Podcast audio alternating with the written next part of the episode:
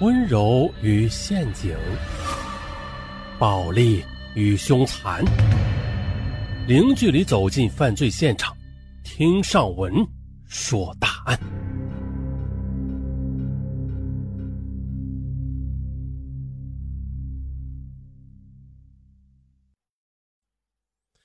那今天上文要说的呀，很简单，我们呀就来说一下无差别杀人。啊，就用最近发生的一起案子作为引子。好，咱们开始。二零二零年七月七日，高考的第一天，一则新闻呢在网上炸开了锅，说的是贵州安顺公交车坠湖。当时啊，贵州警方是这样通告的：二零二零年七月七日十二时。安顺市西秀区一城市公交车行至红山水库时侧翻坠湖，目前伤亡人数未知。安顺市政府啊正在全力搜救落水人员。啊，这是当时案发后第一时间警方发的通告。那根据案发时监控视频可知，这公交车一开始是缓慢的正常行驶着，那接着快速的撞向路边的防护带，直直的坠下桥了。这过程只有短短的几秒钟。紧接着，坏消息也是一点点的传来。最终，三十七人中，二十人当场死亡，十六人受伤，一人经抢救无效后死亡。其中呢，该公交车司机已经确认无生命体征。案件发生后，坠毁原因还未可知啊！一时间，网络上是众说纷纭。而经过整整五天的调查啊，真相也终于来了。真相就是贵州公交坠湖司机蓄意报复社会。二十一条人命，无差别杀人，报复社会，这样的恶性事件就发生在我们眼前。那今天我们就来聊一聊这无差别犯罪之恶。在我们以往的概念中啊，这恶性案件发生均有规律。比如说电影《守法公民》中嘛，这男主角因为妻女被奸杀，开始报复杀人，甚至颠覆整个司法系统。还有啊，电影《金福南杀人事件始末》啊，这个电影中啊，女主角因为长期被压迫、性侵，最后出于报复杀光了全岛的人。但是啊，贵州公交车坠湖案的真相出现之后，通过媒体还原了案件的始作俑者，五十一岁离异老实人等等。嗯。这些关键词让我们无论如何也联想不到啊，一个报复社会的杀人犯呢？其实不然，而这正是无差别杀人最可怕的地方。比如，在二零零八年六月，日本东京秋叶原发生的血案，一名叫加藤智大的二十五岁男子开车冲进行人专用道，在撞倒碾压多名行人之后，又下车继续用匕首攻击无辜的路人。此次事件共造成七死十伤。无差别杀人这个词也是由此而来。同样的，案件的凶手加藤智大啊，只是一个工作积怨、被人看不起、孤独感强烈的普通人。那无差别杀人具体有几个明显的特点，就是没有特定的动机，没有特定的目标，不从中受益，啊，强烈的报复社会倾向。他可能来自于一个普通人。一个寻常的地点，甚至是一件小事儿啊，也就是这种颠覆认知的犯罪，让它具有更大的危害性，同时啊，也具有更大的反思性。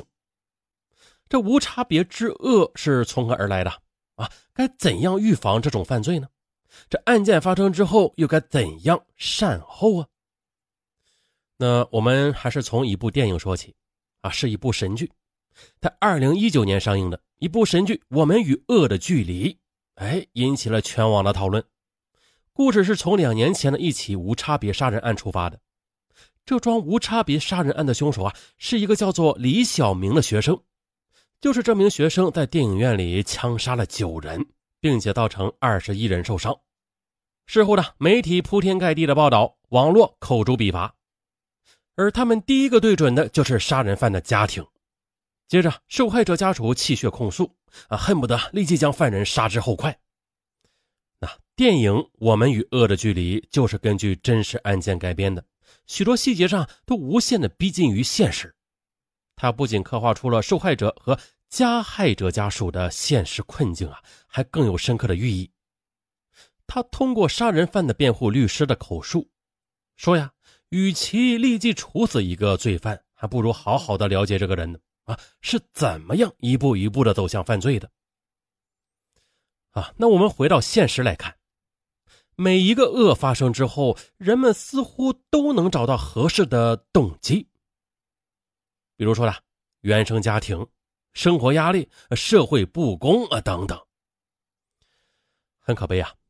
大家想过没有啊？这生活的压力谁没有啊？那你弱就可以成为伤人、杀人的理由吗？啊，天堂和地狱就在一念之间的。其实啊，无差别案件并不罕见，在二零一八年，福州某小学门口便发生了一起恶性的撞人事件，共造成六人死亡，其中是三名儿童。还有十三人受伤。据悉呢，犯案者无业，生活不顺。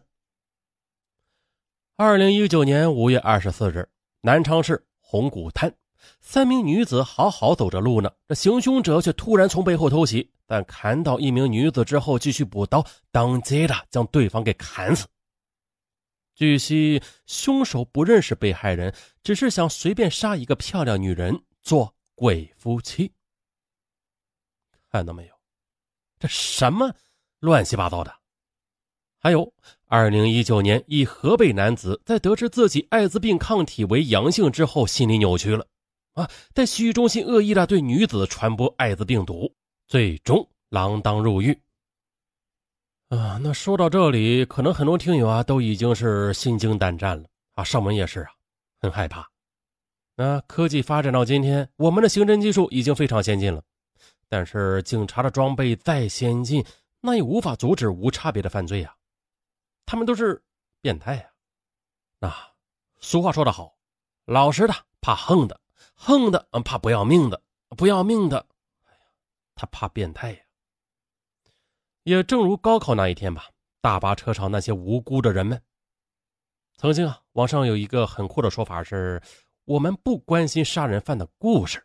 啊，我们只想看见他们被判死刑，啊，这意思呀也很明确。无论何种原因，杀人犯都没有残害无辜生命的权利。